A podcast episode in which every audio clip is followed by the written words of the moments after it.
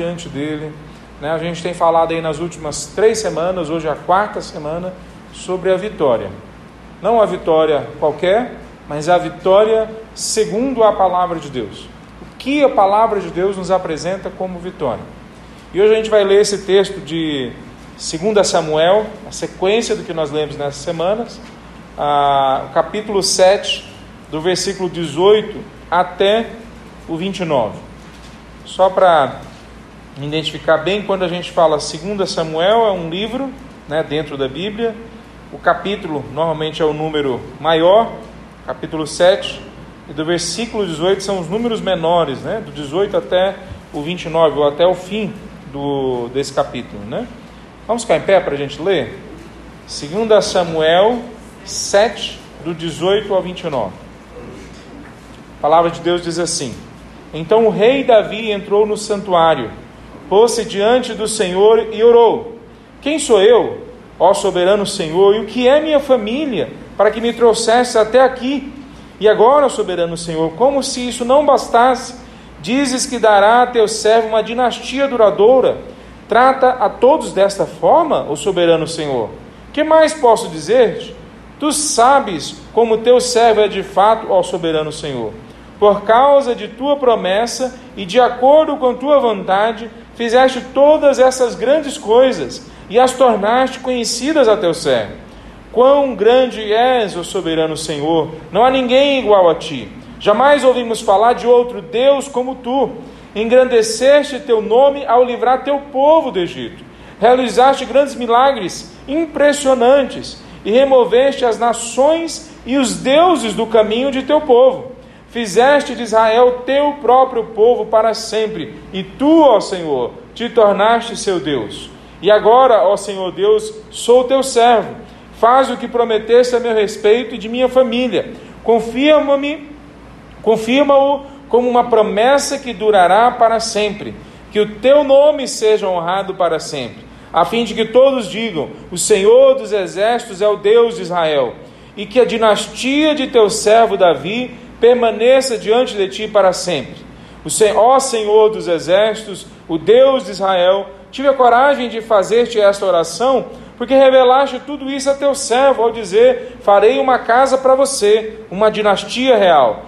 Pois tu és Deus, ó soberano Senhor, tuas palavras são verdadeiras, e tu prometeste essas coisas boas a teu servo. E agora, que seja do teu agrado abençoar a casa do teu servo, para que ela permaneça para sempre diante de ti. Pois tu falaste, ó soberano Senhor, e quando concedes uma bênção a teu servo, é bênção para sempre. Vamos orar?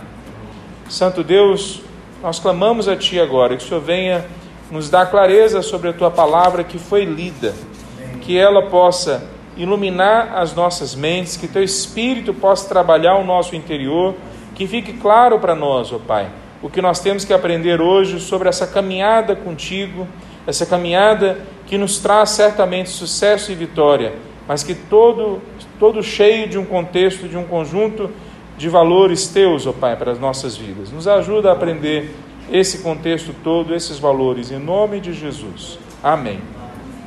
Poder sentar, meus irmãos. As orações podem revelar muito sobre qualquer pessoa, mais do que a gente imagina. Mas a diferença entre o trabalho de um pastor, de um psicólogo ou de um conselheiro é que o psicólogo e o conselheiro tentam ouvir a, a, sobre as emoções, sobre o passado, sobre como é construído as relações dessa pessoa. O pastor, o que ele faz, ele quer ouvir as orações dessa pessoa. Quando a gente ouve as orações de alguém, a gente sabe qual que é a relação dessa pessoa com Deus. A gente sabe ou tem condições de avaliar qual é a maturidade de, da relação dessa pessoa com a palavra de Deus, com o reino de Deus. E qual é a relação que ela tem com a história de Deus, a história que Deus tem construído na vida dela. Quando a gente ouve a oração de uma pessoa, é possível identificar muita coisa, então, sobre quem essa pessoa é, quem ela está seguindo, o que ela ama, quais que são as reais preocupações dela, qual a maturidade que ela tem na vida, quem é essa pessoa de verdade no fim das contas. É, eu, eu lembro de algumas orações, por exemplo, que pode mostrar isso para a gente. A oração de Jonas no peixe, né? Ou seja lá que bicho for aquele, né? Ah, Jonas está no capítulo 2, já dentro da barriga do, do peixe, no fundo do mar, e ele faz uma oração. E a oração que ele faz é extremamente reveladora acerca de quem ele é, do que, que ele acredita, do que, que ele espera, quem é o Deus que ele serve. Porque quando ele ora, ele repete vários textos de salmos, várias orações de outras pessoas que falaram fundo a vida dele e que ensinaram ele sobre quem é Deus e o que Deus faz, o que esperar de Deus. Quer dizer, não é uma oração simples. Ele está literalmente morto, né? Quer dizer, ele está com um pezinho ah, de distância da cova, né? Ele está dentro da barriga do peixe, já sendo digerido, né? A, a, embora talvez ainda tendo alguma consciência de talvez surja uma esperança, talvez eu não morra, né? Como a gente sempre se agarra a alguma coisa, né? Talvez tenha alguma esperança nele, mas para todos os efeitos ele já está morto, ele está na sepultura, é assim que ele se descreve. Mas a oração dele revela confiança em Deus, revela esperança em Deus, revela maturidade, é, mostra para a gente maturidade na palavra de Deus. A oração que a gente vê no sonho de Salomão é outra oração bastante interessante. Né? Uma conversa que Salomão tem com Deus, naquele ambiente onde a gente não pode mentir, que é o ambiente do nosso sonho. Quer dizer, no sonho a gente não mente. Aquilo que vem a nossa, a, a, a, as nossa, a nossa consciência, o subconsciente, quando a gente está dormindo, né? essa, essa experiência de pensar, de falar, de, de, de experimentar coisas durante os sonhos, é uma experiência que revela muito acerca da gente. No meio de um sonho, Salomão tem uma conversa com Deus. É bastante reveladora sobre a vida de Salomão.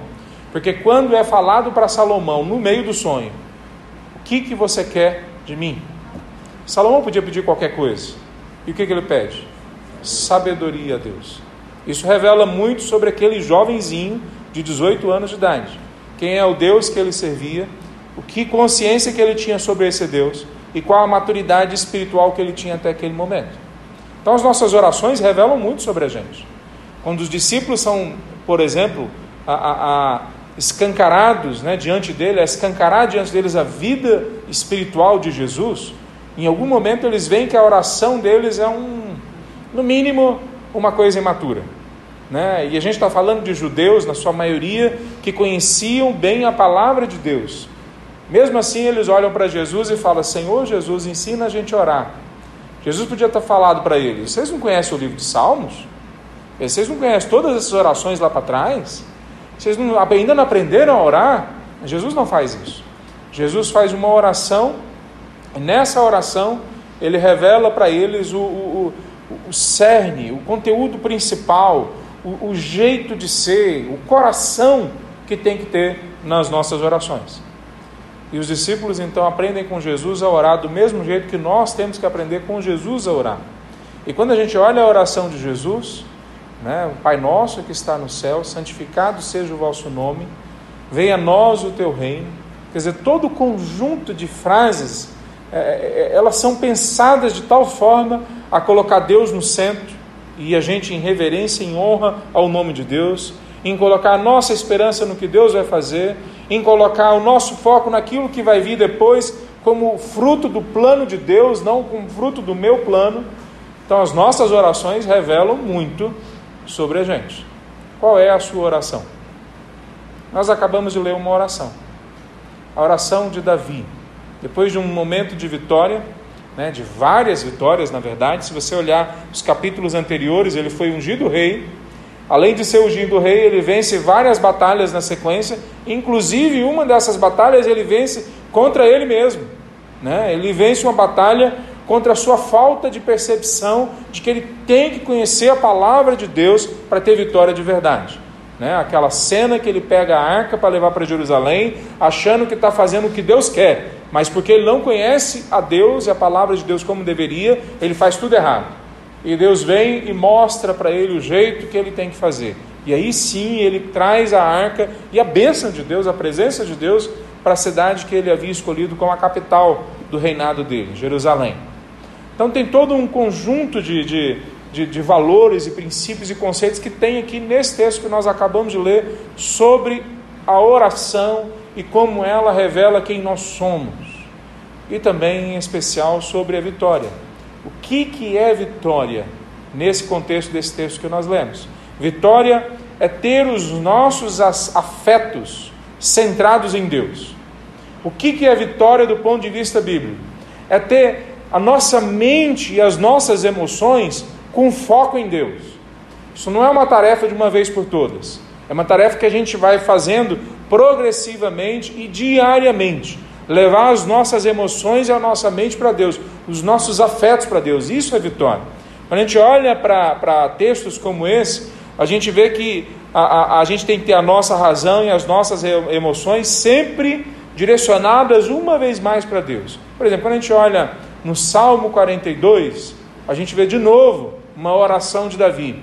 E ele começa assim: Assim como a corça deseja pelas águas, a, a, a, assim eu desejo o Senhor. A corça, e ali a palavra é, é, é uma, é a palavra masculino para corça. Então a corça macho, né, um viadinho, parece um viadinho, a, a, que corre demais, né, e corre pelo meio do deserto. Essa é imagem que está trazendo para nós e ela vai para trás de ribeirão de, de, de, um ribeiro de águas. E a gente sabe, né, que no meio do deserto esses ribeiros eles vão acabando a água durante a seca, durante o período de que não tem chuva. E essa costa ela vai procurando por caminhos que ela sabe que tem água, mas naquele momento não tem água. Então ela procura até talvez chegar ao limite de, de, de não conseguir mais dar um passo, até que ela acha um local que tem água. É essa a cena que é descrita para gente. Assim como essa costa anseia profundamente por achar água no meio do deserto, na época de seca, assim é minha alma, esperando achar Deus na, na calada da noite, na madrugada, no meio das minhas aflições ou no meio da minha busca por conhecer quem Deus é e quem eu sou em Deus. Então, quando nós olhamos para esse texto, ele está apresentando para nós que um coração feliz em Deus é que vence qualquer batalha. Não é um coração a, a, cheio de, de convencimento de que tem toda a sua estrutura para vencer as batalhas da vida. Não é uma pessoa que entende que está capacitada para realizar tudo que tem que ser realizado na sua profissão, na sua carreira. É uma pessoa que está feliz em Deus, que tem contentamento nele, em Deus. Então, o que, que é a vitória, segundo esse texto? É ter os nossos afetos e, as no, nossa mente centrada em Deus. Eu queria falar algumas coisas sobre isso. Primeira coisa, acerca dos nossos afetos serem centrados em Deus, é que a gente precisa ter a humildade como é a nossa base relacional com Deus. A humildade tem que ser a base, o solo que a gente pisa para se relacionar com Deus. Veja, quando a gente olha esse texto que a gente acabou de ler, Davi começa fazendo uma pergunta que de alguma forma já tinha sido feita por Deus. No capítulo anterior, Deus faz a pergunta: quem é você? Né? Faz para Davi. Quem é você para construir uma casa para mim? Deus pergunta dessa forma no capítulo 7, versículo 5: Acaso cabe a você construir uma casa para eu habitar? Quem é você para fazer isso? Mas Deus faz essa pergunta, pelo menos em dois contextos, para as pessoas, para nós. Ela faz essa pergunta: quem é você? Quando nós fazemos planos absolutamente contrários ao que Ele quer para nós, e dessa, e dessa forma nós queremos dizer que nós somos independentes dele, como o pessoal de Babel, como vários povos, como os salmos falam, quem são os povos para se levantarem contra Deus? Então Deus sim faz essa pergunta para pessoas que frontalmente desobedecem ou questionam a Deus. Mas Deus também misericordiosamente faz essa pergunta para pessoas que estão buscando a Ele, que querem agradá-lo, mas que ainda não aprenderam talvez o jeito certo de fazer. Ainda preciso aprender a ouvir, a sintonizar os ouvidos. E Deus pergunta para Davi: Quem é você? Mas querendo trazer Davi para uma consciência: olha, você está no caminho certo, mas tem mais a ser desenvolvido na sua maturidade. E agora, no capítulo 8, Davi vai e faz a mesma pergunta: Quem sou eu? Para o Senhor me escolher. Quer dizer, quem é a minha família? Mas mais para baixo um pouco ele fala: O Senhor conhece o teu servo. O Senhor sabes, tu sabes como o teu servo é de fato. É o que ele fala no versículo 20. O Senhor sabe quem eu sou. Salmo 139 é um desses salmos que Davi fala: O Senhor conhece quem eu sou. O Senhor sabe de onde eu venho. Sonda então o meu coração e vê aquilo que nem eu consigo ver e revela para mim o que, que eu tenho que fazer para voltar para o caminho eterno. Então, qual que é a base de relação para a gente começar um, um crescimento com Deus? A base da nossa relação é sempre a humildade. Essa humildade que caracterizou a vida de Davi, não só esse momento, mas esse momento é fundamental para a gente entender, porque agora, para Davi, é o momento que ele podia deixar de ser humilde. Agora, para Davi, é o momento que ele podia deixar de ter isso como, como o jeito de funcionar da vida dele. Quer dizer, quando ele tinha 18, 19 anos de idade, tinha um rei chamado Saul que tacava lança nele, que perseguia ele, e ele conseguiu ser humilde naquele momento. Ele conseguiu ser humilde quando ele era um nada e tinha um poderoso perseguindo ele. Agora ele é o poderoso. Agora ele é o que tem o poder nas mãos sobre todos os outros fracos que estão diante dele. Então agora seria o momento dele fracassar na humildade. E ele novamente se revela como um homem humilde diante de Deus. Então, quando nós chegamos diante de Deus, a gente tem que chegar com essa base relacional, a humildade. A gente vê isso também na vida de Jeremias, por exemplo. Capítulo 1, Jeremias é, é chamado por Deus, e mais do que isso, é chamado por Deus e esclarecido para Jeremias que ele foi escolhido antes da fundação do mundo. Quer dizer, não é só Jeremias que é escolhido antes da fundação do mundo. Todos aqueles que pertencem a Deus foram escolhidos antes da fundação do mundo. Mas uma coisa é você saber disso, a outra coisa é Jeová, o Senhor eterno, chegar até você e falar para você: você foi escolhido antes da fundação do mundo. Quer dizer, na nossa sociedade, quando alguém fala alguma coisa muito, muito grande sobre você, reconhece o seu valor, reconhece o seu, a sua importância naquele local, a sua tendência é falar, eu, eu sou bom mesmo, né? Isso aí é, eu não queria dizer, mas nisso aí é o que eu sou bom. Né? É, é, esse é um dos meus medos, por exemplo, quando eu toco piano. Né? Quase todos sabem que eu toco piano. Eu não acho que eu toco tão bem piano, mas quando me elogiam, eu fico, eu acho que eu devo tocar bem mesmo. Né? Porque não é o primeiro que me elogia, já tiveram, tiveram outros, então eu devo tocar bem. Né? Ah, esse é o meu medo de louvar a Deus tocando piano. Eu me sinto muito melhor louvando a Deus fazendo algo que eu não sou tão bom. Porque eu tenho certeza que se vier alguma coisa boa daquilo, é Ele que fez, não fui eu que fiz. Aqui Davi é provado por Deus naquilo que ele é bom e ele consegue assim mesmo se manter humilde, consegue assim mesmo se manter a, a, a, no seu lugar. O Senhor que é o poderoso, não sou eu que sou o poderoso. Jeremias, da mesma forma, quando é falado para ele que ele foi escolhido antes da fundação do mundo, ele fala: Quem sou eu? Eu não sei falar, eu sou jovem, não sou eu essa pessoa que o senhor está pensando que eu sou.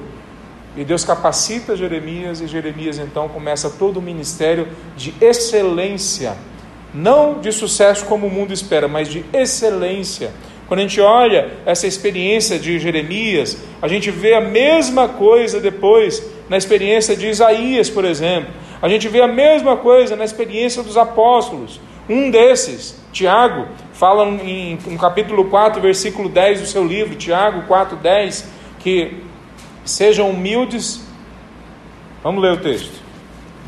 Esse negócio de trocar versão começa a fazer a gente a, a, a inventar as nossas versões. Né?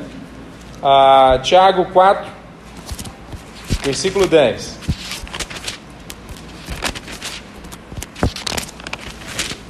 Tiago 4,10 diz assim: Humilhem-se diante do Senhor e Ele os exaltará. Humilhem-se diante do Senhor e Ele os exaltará. Quando a gente olha para isso, isso, isso ainda hoje não é tão claro para nós, porque humilde para nós, no dia a dia, quando a gente sai na rua, é pobre. Pobre é humilde. Né? Humilde para nós é aquela pessoa subserviente, né? aquela pessoa que não consegue se impor como líder. Ela nunca vai ser cabeça, né? ela vai ser sempre cauda. Né? Humilde para nós, eu lembro quando eu fiz o meu teste psicotécnico, né? primeiro que eu fiz, para entrar na faculdade, e a gente fica meio preocupado, porque fala, agora será que vão descobrir, né? Quer dizer, de perto ninguém é normal, né? E a gente fica preocupado, será que agora descobre que eu não sou normal? E descobriram que eu sou subserviente no teste. E aí eu fiquei assim, meio magoado com aquele resultado, né? Eu falei, poxa, eu não queria ser subserviente, né? Eu queria ser líder, né? Queria dizer, é, eu tenho um parâmetro de líder no seu caráter, na sua personalidade. Eu nem sei, né, se esse teste é tão importante assim, né? A, a Samantha depois explica para nós, né? Mas eu, porque na nossa sociedade ser humilde, ser subserviente não é uma coisa boa. E nunca foi. Em sociedade nenhuma, em religião nenhuma. Nunca ser humilde foi uma coisa boa, a não ser em Jesus Cristo de Nazaré. Jesus Cristo de Nazaré muda a história. Mesmo antes dele nascer, quando é falado dele em Isaías 53, é falado do servo sofredor, do servo humilde, que não levanta a voz mesmo no meio do sofrimento e que por causa da sua dor, do seu sofrimento, por causa da sua humildade, ele salva muitos, ele leva muitos o perdão dos seus pecados. Então, a humildade foi transformada em, em virtude em Cristo Jesus. Ainda hoje nós temos que aprender isso, que humildade lá fora não vai ser aceita como virtude. Lá fora vai ser aceita como virtude outras coisas, mas em Cristo Jesus é a humildade que é a maior virtude que nós podemos ter. Se não, vamos dar uma olhadinha nesse texto, Isaías 57. Vocês querem conhecer a Deus? Então, olha com quem que Deus anda. Isaías 57, versículo 15: O alto e sublime, que vive na eternidade, o santo diz: Habito nos lugares altos e santos, e também com os de espírito oprimido e humilde. Dou novo ânimo aos abatidos e coragem aos de coração arrependido. Aonde que Deus habita? No alto e sublime, Ele habita no, no, nos altos, nos lugares altos e santos, mas ele também habita na casa do humilde, ele também habita no coração quebrantado, ele também o habita no meio daquelas pessoas que entenderam que temos que chegar diante de Deus prostrados, tirar a coroa da nossa cabeça, abrir mão do poder de controle das nossas vidas e colocar diante dele. Então, Davi entendeu isso, que vitória não é parecer ser grande, mesmo quando se é grande em algum sentido. Vitória é não só parecer pequeno, mas é se fazer menor para que ele cresça. Alguém já disse isso lá atrás. Importa que ele cresça e que eu diminua. João Batista disse isso. O grande profeta, o grande homem de Deus, João Batista, rapidamente foi forçado né, pela circunstância a entender e vivenciar e mostrar isso para os outros. Quando apareceu o Cordeiro de Deus que tira o pecado do mundo, ele fala: Importa que ele cresça e que eu diminua. Então, o que, que é vitória? Manter os nossos afetos centrados em Deus. Como é que a gente mantém, ou como se caracteriza isso, manter os nossos afetos centrados em Deus? Ter a humildade como base de relacionamento com Deus. Segunda coisa, ter a piedade como forma de crescer diante de Deus. Quer dizer, não só a humildade da gente reconhecer que Ele é grande, Ele sim é grande, e nós somos seus servos mas ter esse caminho piedoso de chegar diante de Deus, colocando Ele e as ações dele né, sempre em primeiro lugar. Quer dizer, o que é piedade na palavra de Deus? Piedade na palavra de Deus, ou a devoção na palavra de Deus, ela significa imitar o comportamento de Deus, ver o que ele faz e fazer a mesma coisa que ele. Piedade significa seguir os passos dele. Do jeito que ele fala, eu falo. Do jeito que ele, que ele se comporta, eu me comporto. Então, olha o jeito que Deus fala antes, no capítulo 7, e vê o que Davi fala. Você vê que Davi está imitando a Deus. Ele está se comportando da mesma forma, guardadas as, as, as, diferentes papéis e as diferentes proporções, ele está falando basicamente o mesmo conteúdo que Deus acabou de falar. Deus acaba de falar que a geração dele vai ser abençoada, que porque ele é humilde, Deus reconhece agora quem, quem ele está fazendo, o que, que ele está fazendo, o futuro dele, e aí ele coloca na vida dele mesmo tipo de ação, mesmo tipo de conteúdo, mesmo tipo de conceito que ele vê em Deus. Isso é piedade. Quando a gente olha, por exemplo, no versículo 19 e 20, e agora, soberano Senhor, como se não bastasse, dizes que dará a teu servo uma dinastia. Trata a todos desta forma, soberano Senhor. Que mais eu posso dizer? Tu sabes como o teu servo é, ó soberano Senhor. Ele chega diante de Deus e reconhece a soberania que ele já havia visto Deus falando no capítulo anterior. Quando nós olhamos para essa, essa piedade, a gente tem que reconhecer que isso não é mais comum nosso também. Nunca foi. Mas hoje, como eu estava falando, no nosso momento de crise, né, que estamos no meio do Covid vivendo essa crise, fica mais evidenciado quem é piedoso de verdade e quem não é piedoso. Veja, quando nós olhamos Isaías 58, por exemplo, Isaías fala exatamente sobre essa realidade de parecer ser, mas não é. De parecer ser piedoso, mas não é. Isaías 58, versículo 2: Apesar disso, agem como se fossem piedosos, vêm ao templo todos os dias e parecem ter prazer em aprender a meu respeito. Parece que é, mas não é. Parece que eles querem, mas não é exatamente isso. Aí continua no 3. Jejuamos, eles dizem, jejuamos diante de ti, porque não prestas atenção? Eles falando para Deus. Olha como nós somos piedosos, jejuamos, oramos, gastamos tempo diante de ti. Por que, que o Senhor não nos responde? E Deus continua e responde para eles. Eles continuam falando: Nós nos humilharemos com severidade, tu nem reparas a gente. Aí Deus responde: Vou lhes dizer o porquê é porque jejuam para satisfazer a si mesmos, enquanto isso oprimem os seus empregados. Quer dizer, a piedade deles não tem nada a ver com imitação de Deus. Eles estão fingindo fazer alguma coisa para convencer a Deus que eles são bonzinhos, mas eles não são. Eles acabam, na sequência, a, a, a, fazendo mal a outras pessoas. No versículo 14, depois não, na sequência toda, né, o jejum que ele quer, no versículo 6, o jejum que eu desejo de vocês, ou a piedade que eu desejo de vocês é que soltem os que foram presos injustamente, aliviem a cargas dos seus empregados, libertem os oprimidos, removam as correntes que prendam as pessoas, reparta seu alimento com os famintos, ofereçam abrigos com abrigo aos que não têm casa, deem roupa aos que precisam e não se esconda dos que carecem de ajuda. É só isso. É só trabalho social. Depois no 14 ele fala: Então o Senhor será a sua alegria, e grande honra lhes darei. No versículo 13 fala: Guardem o sábado como dia santo. Usem esse dia para cuidar, não usem esse dia para cuidar dos seus interesses. Desfrutem o sábado, sábado e falem dele com prazer como dia santo do Senhor. Quer dizer, a piedade não pode ser de aparência, ela tem que ser de verdade. E quando Davi fala de forma piedosa nessa oração, essa oração veio logo depois da comemoração que ele tinha tido como rei. E vocês lembram o que ele fez na comemoração como rei? Quando a arca chega até Jerusalém, ele pega uma cesta básica, digamos assim, né? E dá para cada pessoa de Israel. A festa não é para o rei, a festa é para todo o povo se alegrar diante de Deus. A festa é para Deus, com todos se alegrando, com justiça social que iria ser feita agora, que começa naquele momento a partir de Davi. Isso é muito interessante, porque as pessoas que seguiram Davi quando ele estava no deserto, sendo oprimido por Saul e pelo exército de Saul, a, a, a, eram os abandonados da sociedade. Eram pessoas que não eram bem queridas na cidade. Eram pessoas que estavam foragidas. Foram essas pessoas que seguiram Davi alguns desses, inclusive estrangeiros.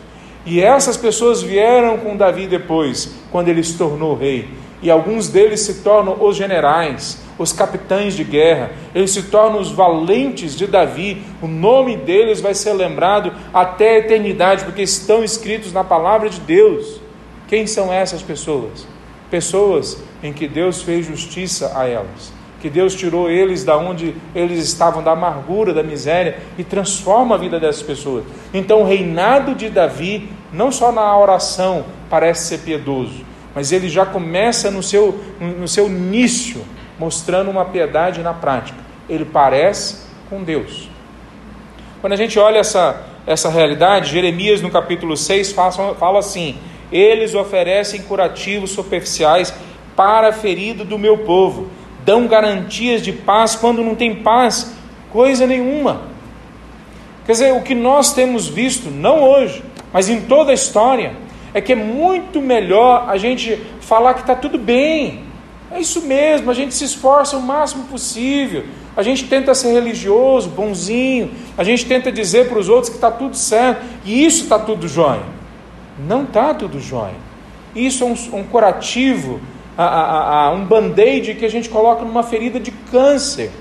Isso é um band-aid que a gente coloca num, num, numa uma fratura exposta. Não resolve, não traz nem alívio. Isso aí não tem nada a ver com cura. Cura é buscar a Deus com sinceridade e deixar Ele transformar a gente para que a nossa vida seja semelhante a dele. É isso que Davi está mostrando com essa oração. A minha vida, na oração e na prática, tem a ver com imitar a Deus, imitar o que Ele faz. Nós falamos hoje de manhã sobre esse texto de 1 Timóteo, capítulo 4, versículo 8, que o exercício físico tem muito proveito. Né? Dizem aí, a, a, a, quem pode dizer bastante disso são os atletas. Né? O exercício físico tem muito proveito. Mas, está lá no texto, o exercício da piedade tem muito melhor proveito, porque ele tem proveito para todas as áreas da vida, inclusive a parte física. Quer dizer, quando nós olhamos para Davi, nós vemos um homem que aprendeu a, as disciplinas espirituais, a prática dela, a vivência delas. Orar, jejuar, passar tempo a, a, a meditando, passar tempo gastando a, sua vida servindo outros, se submeter a outros, submeter a Deus. Mas o rei tem que se submeter a outros Olha a vida de Davi, você vai ver que ele aprendeu na prática a ser um homem segundo o coração de Deus, a ser piedoso. Então, como nós mantemos os nossos afetos centrados em Deus? Com a piedade como forma de crescer diante dele. Terceiro, como nós aprendemos que os nossos afetos têm que ter centrados em Deus? Tendo a gratidão como uma maneira de honrar a Deus. Como é que a gente sabe que a gente está tendo vitória que veio de Deus? Tá? Tem muitas vitórias que não vêm de Deus. Tenha medo dessas vitórias. Tenha pavor dessas vitórias.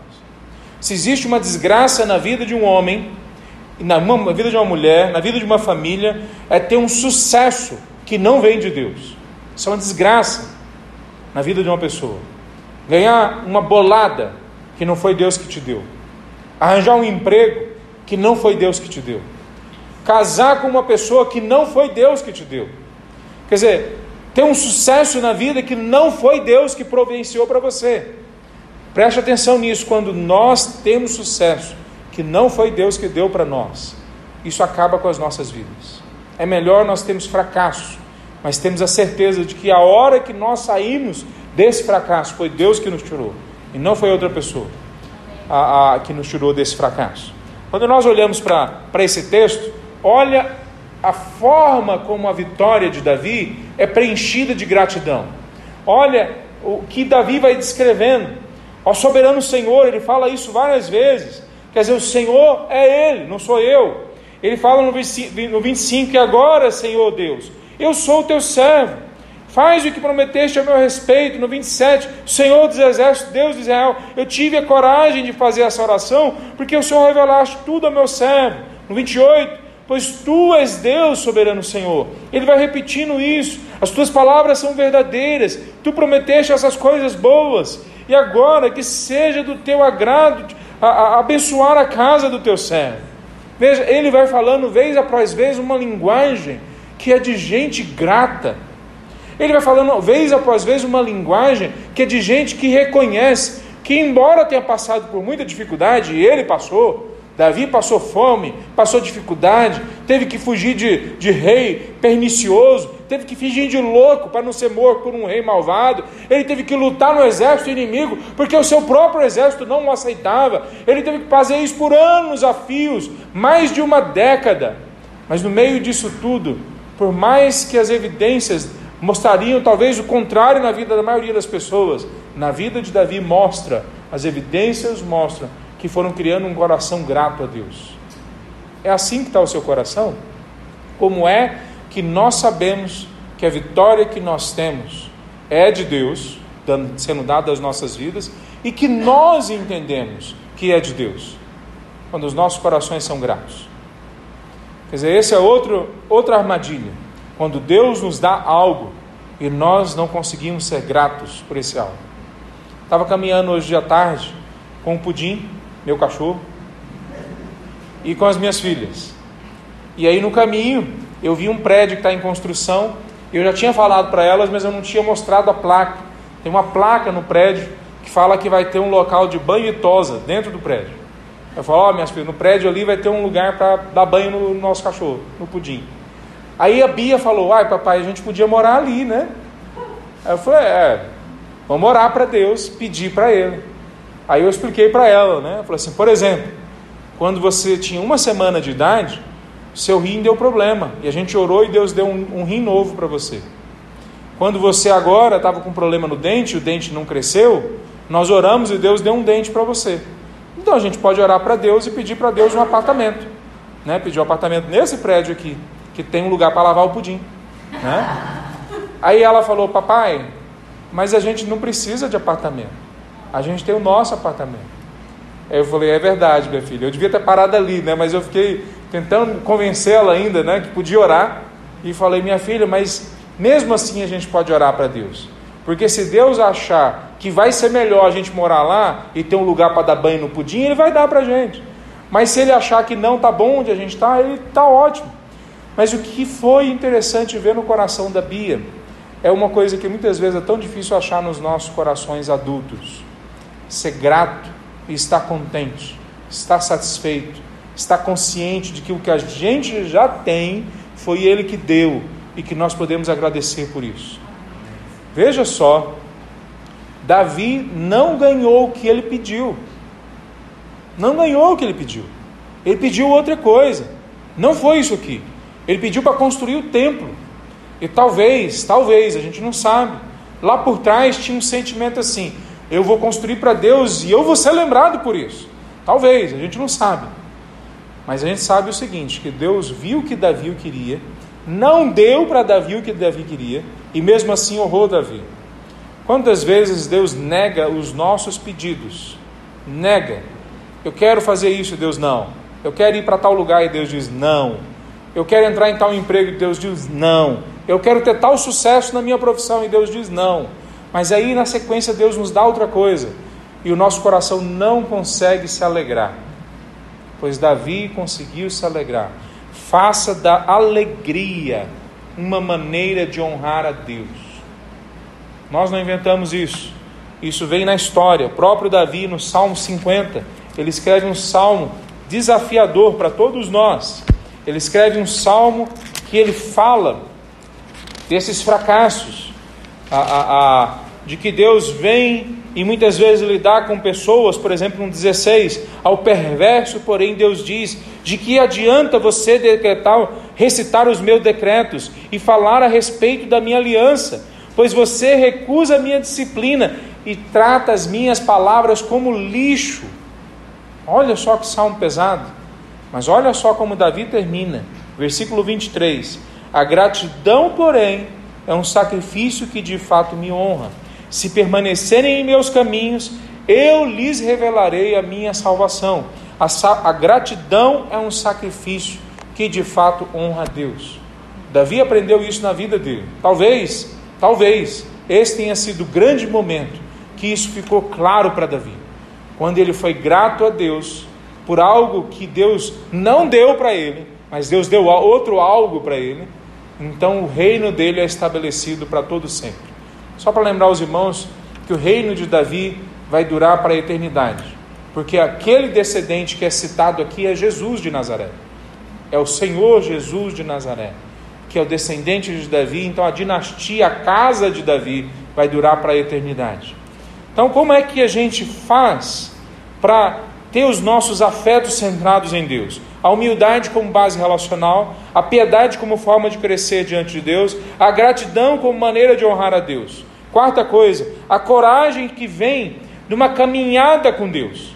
Veja no 22 ao 24, a gente vê Davi contando a história do povo de Israel, que no 23, por exemplo, engrandeceste teu nome a livrar teu povo do Egito. O povo de Israel não foi o único que foi liberto da, da escravidão. Outros também foram libertos do exílio.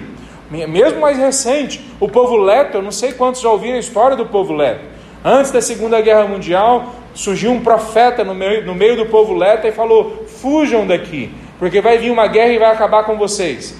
E boa parte do povo crente daquele país saiu do país. Muitos deles vieram para o Brasil. Eu tenho parentes, meu tio William Balanilk faz parte desse grupo de descendentes dos lepros que vieram para o Brasil porque foram libertos para uma palavra de um profeta que falou: vai vir uma guerra, saiam daqui. E eles vieram para cá e veio a guerra. E a segunda guerra foi devastadora no país deles. Então nós vemos essa história não só nas páginas da Bíblia, nós vemos ela espalhadas pela história da humanidade. Deus cuidando de homens e de mulheres. Mas o que, que adianta? Nós sabemos que Deus cuidou de homens e mulheres aqui, lá, acolá, lá atrás. Se a gente não consegue ver Deus cuidando da nossa história, se a gente não consegue ver Deus entrando na nossa história, quando nós não identificamos Deus na nossa história, é muito difícil a gente identificar Deus com clareza na história dos outros, especialmente quando esses outros estão muito lá atrás. O que, que tem a minha vida a ver com judeus que atravessaram o Mar Vermelho? O que, que tem a minha vida a ver com esse pessoal que estava no exílio e Deus trouxe eles de volta para o exílio da Babilônia? O que, que tem a ver comigo? É muito difícil eu enxergar qualquer conexão com a minha vida quando eu não consigo enxergar Deus entrando na minha vida e me retirando do sofrimento, da dor, da escravidão. Quando eu não consigo enxergar Deus me tirando das trevas, me levando para a luz. Quando eu não consigo enxergando Deus me tirando dos vícios para agora ter uma outra vida. Quando eu não consigo enxergar Deus me tirando de uma tristeza da alma, uma depressão e me levar para uma alegria exuberante, uma alegria indizível, como diz o apóstolo Pedro. Quando eu não consigo enxergar Deus entrando na minha vida, é muito difícil enxergar Deus entrando na história das nações. Mas o contrário também é verdadeiro. Quanto mais nós enxergamos o que Deus fez em nossas vidas, mais a gente olha para as palavras de Deus e fala: é a minha história. É a minha história. A história de Israel é a minha história. A história de Davi é a minha história. O que aconteceu com, com, com, esses servos, esses homens de Deus, a história de Jeremias, a história de Ezequiel, um jovenzinho, ainda aprendendo a ser sacerdote e é levado para o exílio, uma tristeza profunda, mas chega no, no exílio, vê o vale dos ossos secos, representando, simbolizando a morte no coração dos homens, e aí Deus faz ele enxergar que através da pregação da palavra de Deus, como hoje à noite, a vida é possível surgir no coração dos homens. Quando ele viu a vida nele, ele pôde ver a vida que pode vir no coração dos outros. Então, como é que faz? Qual que é a chave que vira para a gente entender que Deus está na história tomando conta de tudo e de todos? É quando a gente entende Deus cuidando da gente. Então, Davi consegue ser grato a Deus porque ele tem essa, essa experiência de Deus entrando na história dele. Mais do que isso, Davi consegue ser corajoso acima de qualquer medida humana. Quer dizer, a coragem dele não é porque ele acha que ele é um grande guerreiro. Não pensem que ele é bobo assim. Davi é menor dos, de, de oito irmãos. Né? E a gente sabe disso, porque na luta que ele vai ter com, com, com o gigante, com Golias, ele era o mais improvável de todos. Ele era o mais improvável. Ele era um meninote e que pelo jeito não passou muito da altura. Saul, por outro lado, quando as pessoas olhavam o rei Saul, a cabeça dele sempre estava acima de todos os outros. Era um, um gigante no meio do povo de Israel. Mas ele foi um anão espiritual. Ele foi um, um, um, um pequeno na sua fé, na sua experiência com Deus. Ele fracassou na caminhada dele com Deus. Mas Davi, um homem pequeno do campo, absolutamente improvável, ele é transformado num grande servo de Deus e ele sabe disso. A coragem dele vem por causa do Senhor dos Exércitos. Talvez a pessoa que mais usou essa frase foi Davi, Senhor dos Exércitos, o Senhor Todo-Poderoso, o Adonai. Esse texto tem duas palavras junto: Adonai, Jeová ou Javé, duas palavras junto que aqui é traduzido como soberano Senhor. As duas palavras significam Senhor, só que elas estão ah, em dois locais, duas maneiras da palavra de Deus colocadas diferente. Adonai é a palavra Senhor no geral, E Jeová é a palavra Senhor, o nome que Deus escolhe para si mesmo e fala: Eu sou o que sou. Davi aprendeu a andar junto com o eu sou o que sou. Por isso ele é corajoso. Ele não é corajoso em toda situação. Veja, ele sai de Jerusalém quando o filho dele, Absalão, quer tomar o poder. Mas por que, que ele sai? Não era hora dele se levantar e mostrar que eu sou sim poderoso? Lembra que eu falei de Davi quando ele era pequeno, quando 17, 18, 19 anos, conseguiu ser humilde. Quando aqui, com 30 e poucos anos, ele assume o poder, ele continua sendo um rei humilde. E quando ele chega, talvez nos seus 60 anos de idade, uma vida de conquistas, ele ainda continua sendo o homem segundo o coração de Deus, humilde. Porque a coragem dele não sai da capacidade dele, sai da caminhada com Deus. Porque ele anda com Deus, ele é corajoso, ele é amigo de Deus. Quer dizer, o que é ser amigo de Deus? A, João capítulo 15, versículo 15, fala o que é ser amigo de Deus. Agora eu não chamo servos, eu chamo de amigo, porque eu revelo para vocês tudo que eu vou fazer. Isso é amigo. Veja, nós não escolhemos a vida que nós vamos viver. Nós não escolhemos.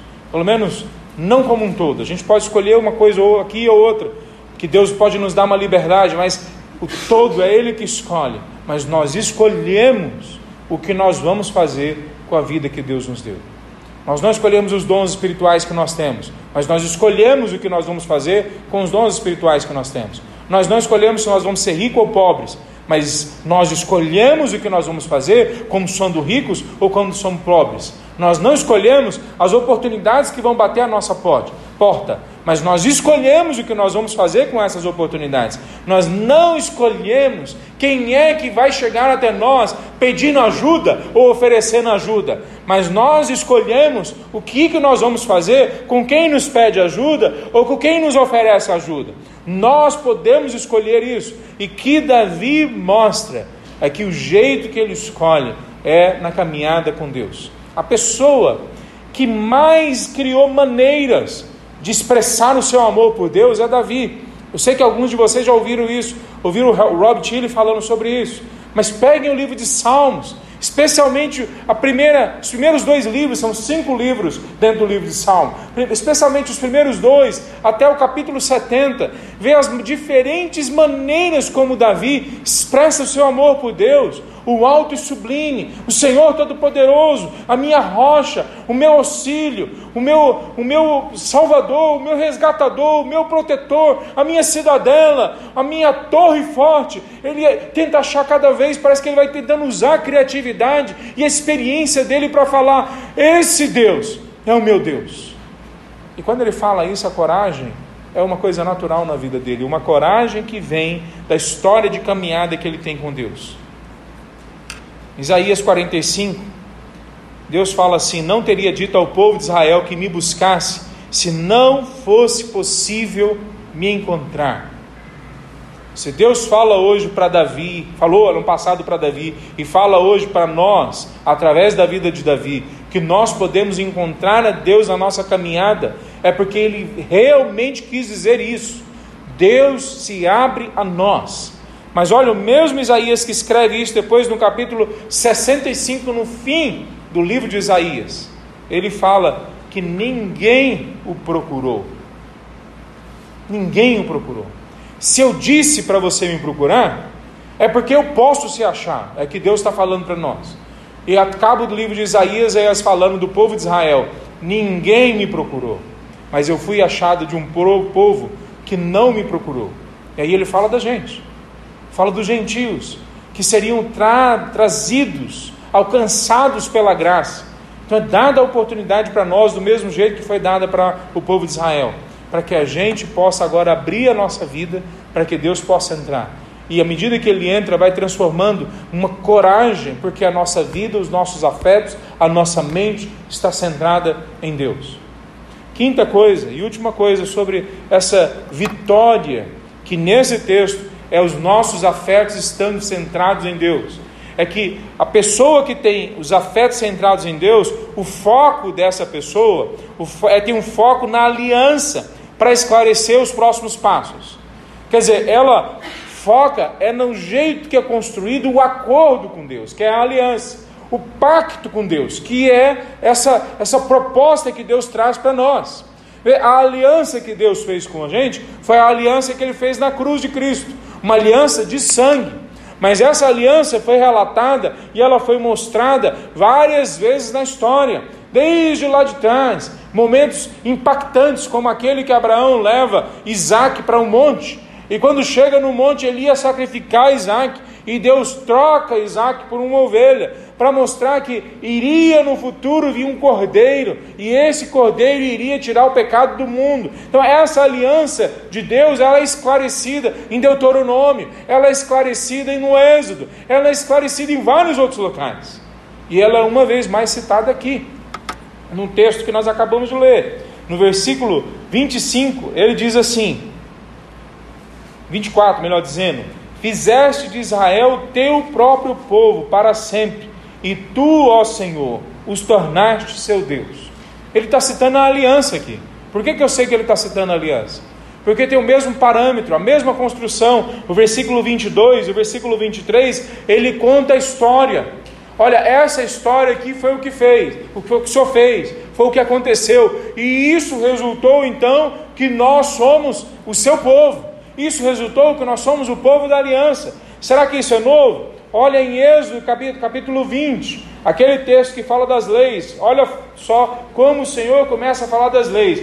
Eu sou o Senhor seu Deus, que o libertou da terra do Egito, onde você era escravo. Aí ele começa as leis que estabelece aquilo que, que esclarece a nossa aliança com Deus. Olha o que nós acabamos de ler aqui: engrandeceste teu nome a livrar teu povo do Egito. É a mesma construção. Ele estabelece a história e agora ele estabelece o próximo passo. Ele estabelece o que estava lá atrás e agora ele estabelece o que vem na frente. Depois, Deuteronômio capítulo 6, que vem, ouve, ó Israel, estabelece o mesmo formato. Deuteronômio 6, versículo 4. Ouça, ó Israel, o Senhor nosso Deus, o Senhor é único. Ame o seu Senhor, o seu Deus, de todo o coração. Aí ele começa, porque o Senhor nosso Deus, ele olha para trás, que salva a gente do Egito, então agora ele tem uma proposta para frente. Da mesma forma, depois em Mateus 28, do 16 ao 20, Deus estabelece lá para os discípulos, Jesus vem para os discípulos e fala: Eu tenho toda a autoridade no céu e na terra, está consumado tudo isso. Agora vão por todas as nações e façam discípulos de todos os povos. O que, que Deus está fazendo com Davi, ou o que Davi está reconhecendo que está acontecendo? É que, com base na aliança histórica que ele tem com Deus, que Deus fez com o povo de Israel, ele pode traçar agora os próximos passos da caminhada dele. Exatamente o que Deus faz com a gente. Nós não descobrimos a fé, nós não inventamos as doutrinas, nós não escolhemos o caminho. O caminho já está traçado antes da fundação do mundo. A gente olha para trás e vê o que Deus fez lá. Com base no que ele fez lá, agora a gente traça o próximo passo a gente traça para a sequência da nossa vida. Como que os nossos afetos, a nossa mente, o nosso coração centram em Deus? Quando a gente olha para a aliança como a forma de estabelecer os próximos passos. É dessa forma que a gente faz. Olha o jeito que Davi vai construindo. Senhor, faz as tuas palavras acontecerem na minha vida. Abençoa a minha casa, o teu servo, como o Senhor disse que abençoar. Aí ele termina, porque quando o Senhor concede uma bênção, é uma bênção para sempre. Outro homem já tinha ouvido coisa semelhante. Gênesis capítulo 12, Deus fala para Abraão: Em ti e por meio de ti, todas as famílias da terra serão abençoadas. Ele fala para Abraão a mesma coisa que Davi está falando de alguma forma aqui. Porque eu vou ser abençoado, todos vão ser abençoados para frente. Porque eu estou sendo abençoado agora, eu vou ser abençoado e todas as gerações para frente vão ser abençoadas. Como é que a gente planeja os nossos próximos passos? Tem uma afirmação, eu, eu, eu ia falar do Gandalf, do Senhor dos Anéis, mas a Bia me proibiu. Falei, papai, você está falando muito do Senhor dos Anéis. Ela falou para mim. E aí eu lendo, e eu vi essa frase num comentário, achei interessantíssimo. Porque parece que o, o, Tolkien pegou essa frase e colocou na boca de Gandalf. Então não vou falar do Senhor dos Anéis. A frase é assim: as promessas de Yahvé são absolutamente confiáveis. Se Jeová Yahvé, o Senhor Deus, promete, ele vai cumprir. Mas a natureza do cumprimento delas depende de muitos fatores. Eu vou ter que falar do Gandalf. Gandalf falou assim para Frodo: Nós não escolhemos o que é dado para nós, mas nós escolhemos o que nós vamos fazer com o que é dado para nós. Meus irmãos, se tem uma coisa clara na palavra de Deus, é que Ele nos deu um conjunto de promessas e de verdades e de valores que constroem o nosso senso do que é vitória do que é uma vida plena, do que é uma vida feliz de verdade, do que é uma vida que tem propósito, objetivo. Quer dizer, se a sua vida ainda não tem plenamente isso, pode ser porque você ainda não recebeu Jesus no coração, e pode ser porque você ainda não tem uma maturidade cristã a ponto de entender com clareza que todas as promessas, toda a história que ele deu lá, está aqui agora para você construir os próximos passos. Não há mais medo, não há mais temor, dano, é, é, dano permanente nenhum vai vir sobre a sua vida. Você não está mais sozinho na caminhada. Se você prestar atenção, afinar os ouvidos, ele vai inclusive falar com você, ele vai hum, é, sussurrar aos seus ouvidos, em alguns momentos, ele vai gritar aos seus ouvidos. Se você prestar atenção, guardar o coração, ele vai formar os seus hábitos ele vai formar as suas opiniões, ele vai formar as suas relações. Então, você não está mais sozinho, você não está mais sem propósito, você não está mais triste, você não está mais naquela prisão que você estava. Você não precisa mais estar, porque agora tem um rei que nos liberta de todos os nossos males. É essa a esperança de Davi, e ele vem e fala: com base na tua aliança eu sei que o Senhor vai cumprir e o Senhor vai estabelecer os meus próximos passos. Então, quando nós olhamos para isso, a, a espiritualidade que é apresentada nesse texto não é uma espiritualidade, de novo, de religiosidade, de religião. Né? Olha só, um rei falando, basicamente, no meio de um discurso político, né?